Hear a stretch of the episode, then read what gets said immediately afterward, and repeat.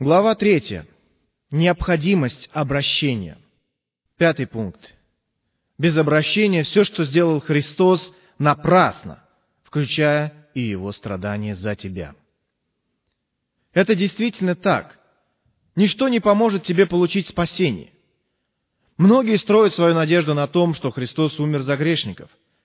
Но я должен сказать вам, что Христова жертва никаким образом не спасает не раскаявшихся и не обращенных грешников.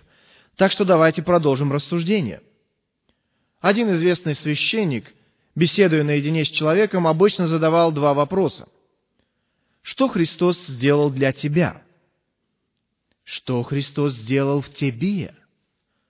Без участия Святого Духа в обновлении мы не имеем никакой прибыли от уплаченного за нас выкупа. Говорю вам от имени Господа, Христос не может спасти вас, если вы остаетесь при своем мнении в этом вопросе. Итак, во-первых, спасти людей, которые продолжают грешить, противоречило бы его обязанностям. Христос – посредник, и Он служит Небесному Отцу.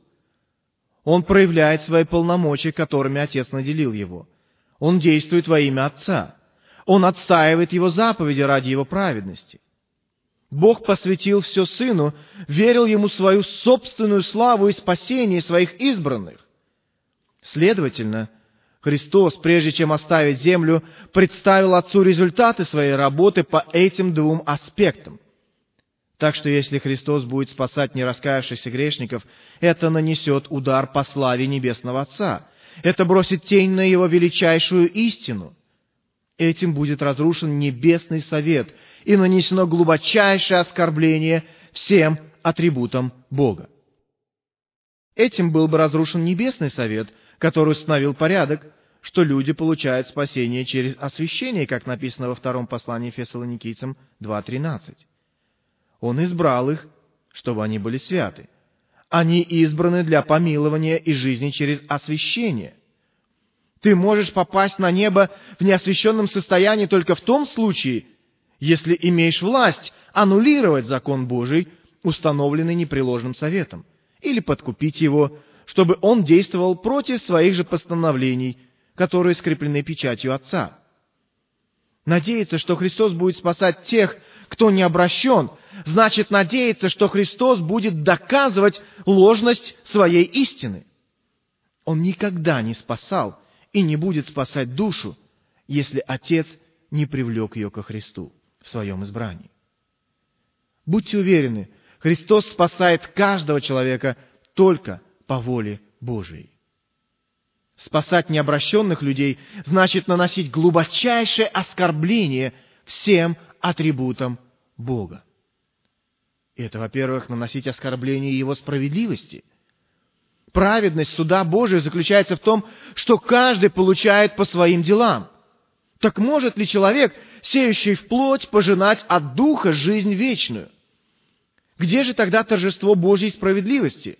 если нечестивому будет дано то, что причитается тому, кто творил дела праведные. Также будет нанесено оскорбление его святости. Если Бог будет спасать не только кающихся грешников, но и грешников, живущих во грехах, его чистейшая и совершенная святость будет крайне искажена. В глазах святого Бога неосвященный человек мерзок и подобен нечистому животному или ползающим гадам. Если такие будут обитать с ним, это будет глубочайшим оскорблением для его совершенной чистоты, его божественной природы. Они не могут устоять перед его судом, потому что не могут вынести его присутствие.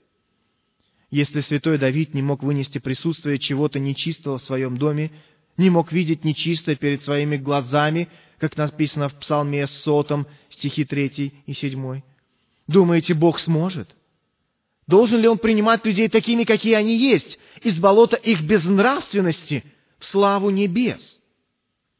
Мир подумает, что нет такой великой пропасти, разделяющей Бога с грехом, и что Бог не является таким, каким мы его описываем.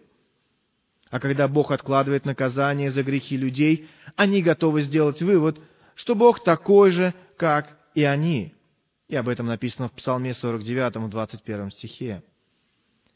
Также спасение необращенных людей наносит глубочайшее оскорбление Божьей истине.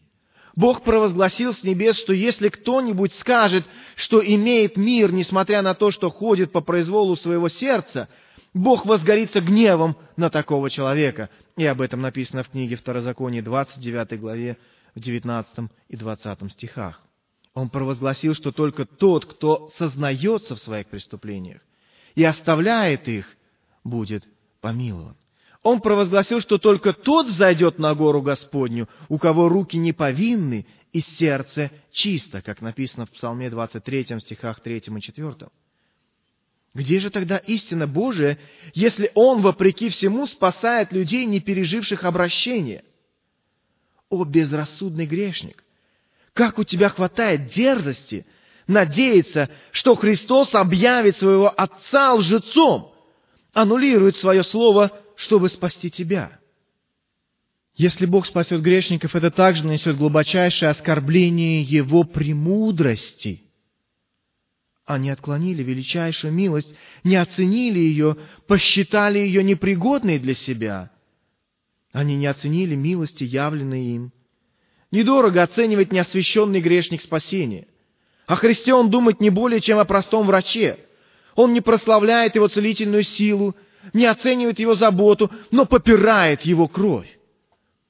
Так будет ли мудро насильно давать прощение и жизнь тем, кто даже и не поблагодарит за это? Будет ли премудрый Бог давать свою святыню псам и свой жемчуг свиньям, которые, разъярившись, готовы растерзать его?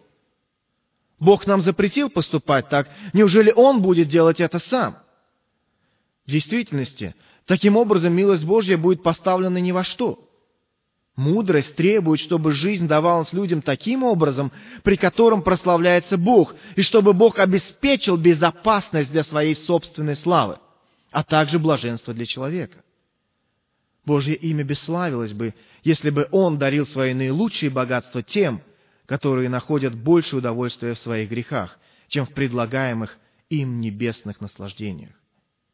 Божья благость не имела бы славы и чести, если бы Он раздавал ее тем, кто не только недостоин, но и не желает ее иметь. Надо еще добавить, что милость Божия не к лицу необращенному. Божья мудрость проявляется в том, что вещи соответствуют друг другу. Для достижения цели выбирается подходящее средство – Дар дается имеющему в нем нужду. Качество подарка соответствует тому, кто его получает. Так что если Христос введет в небеса невозрожденного грешника, тот испытает не больше удовольствия, чем дикий зверь, вошедший в прекрасный зал, где собралось общество высокообразованных людей. Приятнее было бы для этого животного находиться в глухом лесу со своими собратьями. Увы, что может делать на небе неосвященный человек? Он не может находиться там, потому что на небе нет подходящего места для него. Это ему не подходит. Он был бы там как чужеродный элемент, как рыба без воды. Небесное общество ему не подходит. Что общего между светом и тьмой? Между разложением и совершенством? Между подлостью, грехом и славой и бессмертием? Ему не подходит то, чем занимаются небесные жители. Его уста не приспособлены петь небесные гимны. Его уши не приспособлены их слышать. Можете ли вы заворожить музыкой осла, если подвести его к органу, ожидая, что он сыграет вам мелодию, или будет ли он слушать мелодичный хор? Даже если можно его выдрессировать, он не будет находить удовольствия в этом. Это не будет его желанием. Накройте стол с деликатесами перед тяжело больным, и он обидится на вас. Увы, если несчастный человек считает, что богослужение длится слишком долго и говорит про день Господень, какая скука! Как невыносимо для него даже подумать, чтобы пребывать в вечно длящемся дне покоя. Также, если Бог спасет грешника, это нанесет оскорбление его постоянству – его всеведению и его всемогуществу. На небесах постановлено и записано в законе высшего суда, что только чистые сердцем Бога узрят, написано в Матфея 5 главе 8 стихе. Значит, Если Христос введет в небеса необращенного, Он должен сделать это без ведома Его Отца. Но где же тогда всеведение Божие? Либо Он должен изменить свою волю, но где же тогда Его постоянство? Грешник, не оставишь ли ты свою тщетную надежду на спасение, пребывая в таком состоянии? Вилдат говорил, «Неужели для тебя опустеть земле, и скале сдвинуться с места своего?» Записано в Иова 18.4. Может, у тебя есть больше причин для таких сверхъестественных перемен? Будут ли переписаны специально ради тебя небесные законы? Будут ли вечные основания сдвинуты с места ради тебя? Будет ли Христос закрывать всевидящие глаза своего Отца или связывать его всемогущие руки ради тебя? Будет ли небесный суд расстроен ради тебя? Или, может быть, будет запятнана его ослепительная святость ради тебя? О, сколько богохульства в такой самоуверенности! Как это невероятно и абсурдно! Думать, что Христос спасет тебя, если ты не обратишься, значит представлять Спасителя грешным. А поступать так по отношению к Его величию хуже всякого зла, которое когда-либо делали грешники на земле или сатана в аду.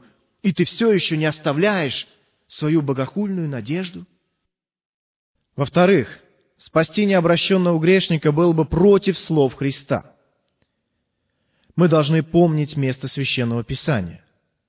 А праведность от веры так говорит.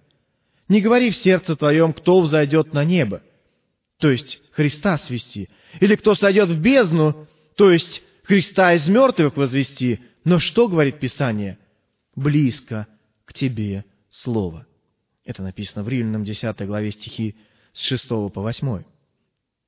Согласился ли ты с тем, что Христос положил конец этому спору.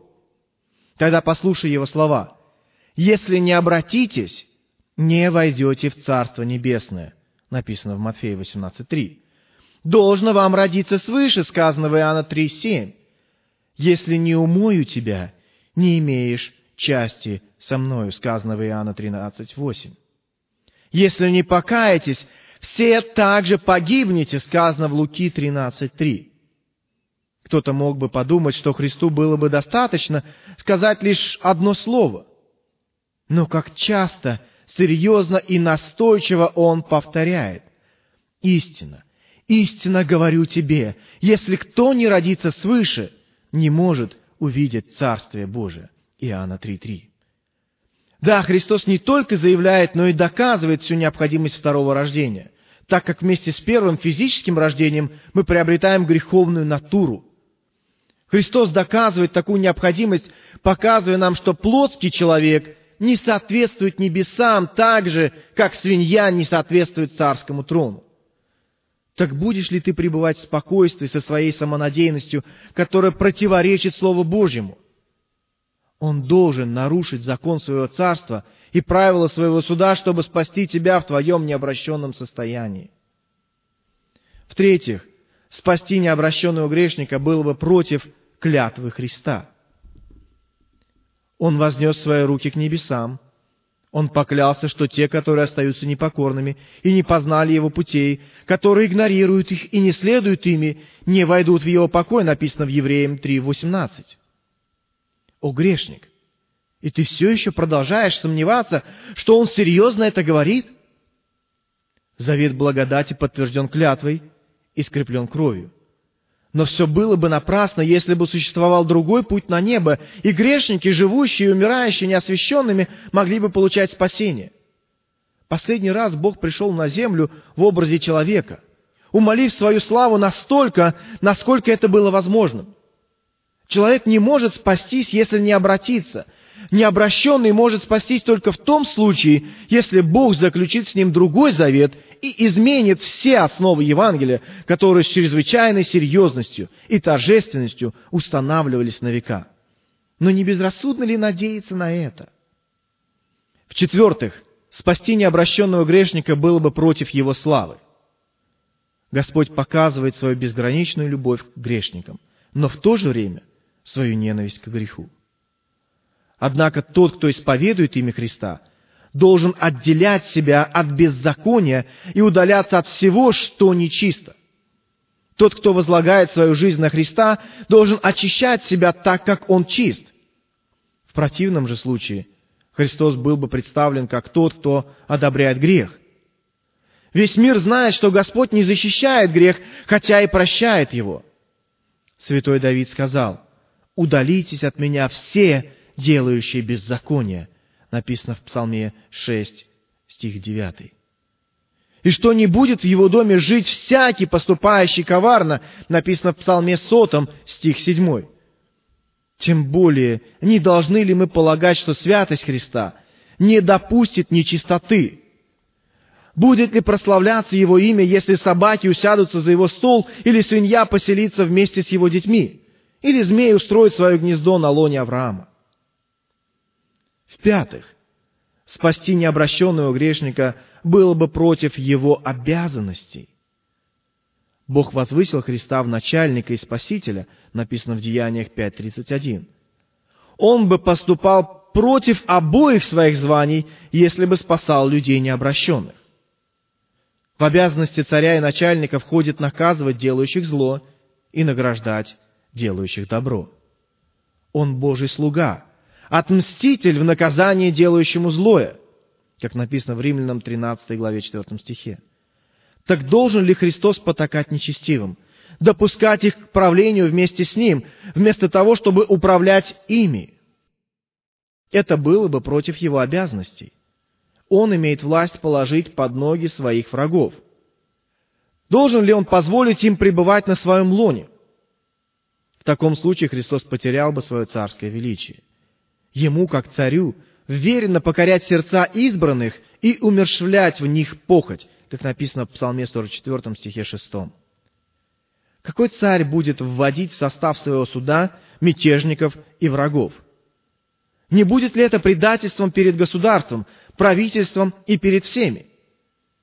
Если Христос есть царь, все должны подчиниться Ему.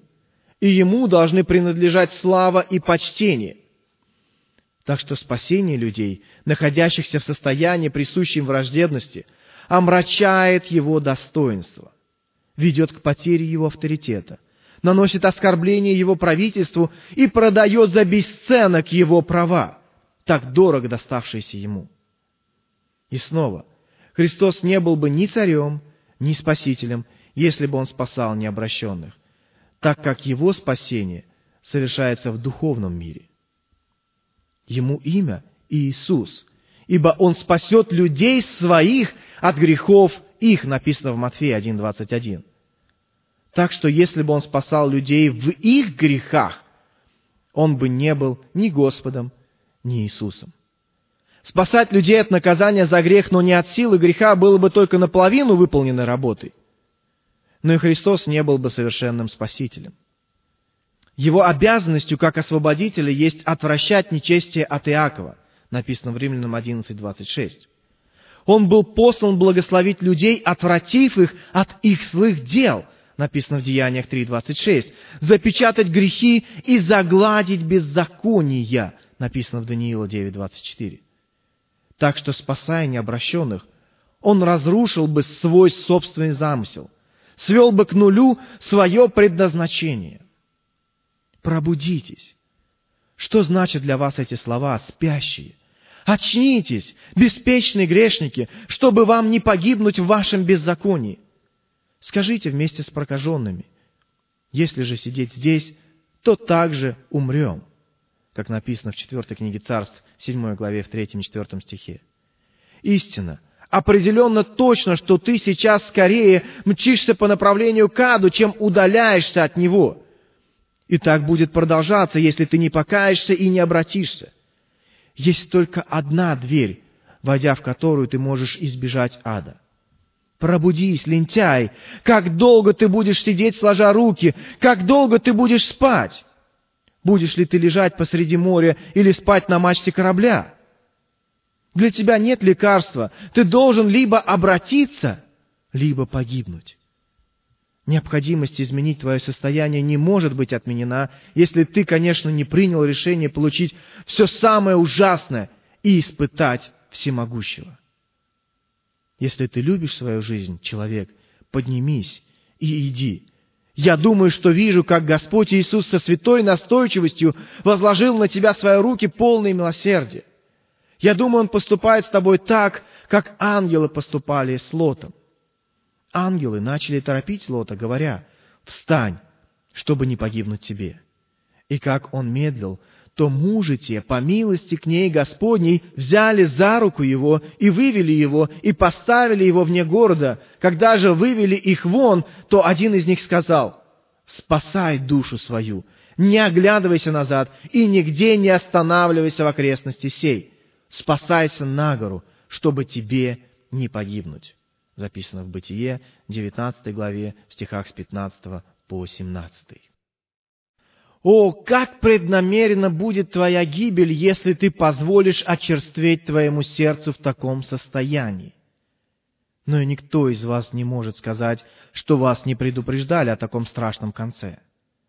Я не могу оставить вас в таком положении. Для меня недостаточно просто спасти свою душу. Как же я могу уйти с этой земли, не выполнив своего поручения? Неужели никто из вас не встанет и не последует за мной? Неужели все мои слова пущены на ветер? Неужели я убеждал глухую землю или укращал бушующий океан своими аргументами? Обращался ли я к деревьям и горам, или все-таки говорил к человеку? Обращался ли я к могилам и к надгробным памятникам, или говорил с живыми? Если ты человек, а не бесчувственное дерево, остановись и подумай, куда ты идешь, если тебе, как человеку, присуще мыслить и понимать, не будь безрассудно отважным, прыгая в огонь и падая в ад с открытыми глазами. Остановись и подумай, прими решение покаяться. Как же ты, человек, стремишься угодить в яму, которую даже животные стараются обойти? Ты наделен интеллектом, и все же ты шутишь со смертью и возмездием всемогущего. Только тот человек, который не отличается от животного, может так безрассудно поступать. А ты, будучи предупрежден, не поспешишь избежать вечного мучения. О, посмотри на себя, человек, и позволь возобладать твоему разуму. Есть ли смысл в том, чтобы противостоять Господу, твоему Создателю, ожесточать свое сердце против Его Слова, тогда как верный Израилев не скажет неправды? Есть ли смысл в том, чтобы творение, наделенное разумом, жило жизнью, противоречащей целям его бытия и погибло? Есть ли смысл в том, чтобы единственный, которого Бог создал, наделив его способностью познать его волю и возносить ему славу, жил, игнорируя своего Создателя, и не был пригодным для служения Богу, враждовал против него и дышал злобой в лицо Творца? Слушайте небеса и внимайте – земля, позволь творению, не имеющему разума, судить. Есть ли смысл в том, что человек, питаемый и взращиваемый Господом, восстает против него? Рассуди сам, прав ли ты? Есть ли смысл цеплять на себя шипы и тернии в битве с жадным огнем? Или будет ли глиняный черепок бороться с Создателем? Ты скажешь, это бессмысленно. Конечно, нет смысла во всем этом. Но если так, то бессмысленно и оставаться тебе таким, каким ты есть. Но есть глубокий смысл в том, что ты немедленно должен обратиться и покаяться. Что я еще могу сказать? Я могу пожертвовать собой, только чтобы вы услышали меня, чтобы вы взяли новый курс. Очиститесь ли вы? Когда это будет? Читатель, отбросишь ли ты все свои дела и рассмотришь выше приведенные аргументы? Найдешь ли их ты самым лучшим основанием для своего обращения? Приди, и мы будем рассуждать вместе. Хорошо ли тебе быть здесь? Не лучше ли для тебя испытать, будет ли Бог таким добрым, каким его описывает Слово? Или ты будешь ожесточать свое сердце в самонадеянности, что с тобой все в порядке, когда ты не освящен? Увы, бедные грешники. Должны ли сотни людей терпеть наказание? Что я могу еще предпринять, чего раньше не предпринимал ради их обращения? Как иначе мне поступать с отщерью народа моего, написано в Иеремии 9.7. О Господи Боже, помоги. Увы, неужели я должен оставить их так? Если они не услышат меня, то Ты меня слышишь. Они должны жить в присутствии Твоем. Господи, спаси их, иначе они будут наказаны. Мое сердце разорвется на части, глядя на их горящие дома, в то время как они мирно спят. Выдержит ли моя душа, видя их идущими в вечное мучение? Господи, прояви милость и спаси их от огня. Прояви свою божественную силу, и работа совершится.